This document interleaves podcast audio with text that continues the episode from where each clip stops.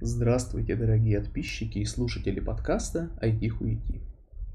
Тема сегодняшнего выпуска предложена Иваном Углянским в Твиттере и понята мной превратно. Свою тему вы можете предложить, став патроном, либо произведя на меня впечатление иным образом, например, в чате нашего телеграм-канала.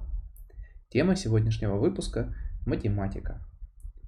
Математика облагораживает и просветляет. Математика заставляет страдать. И через это страдание она облагораживает и просветляет. Занимаясь математикой, ты облагораживаешься и потом страдаешь, потому что что теперь этот мир для тебя благородного и просветленного?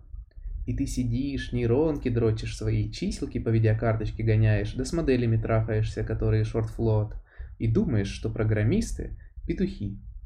А сам сидишь такой важный курица, а на самом деле ты всего лишь тензорный петух. Всего вам доброго!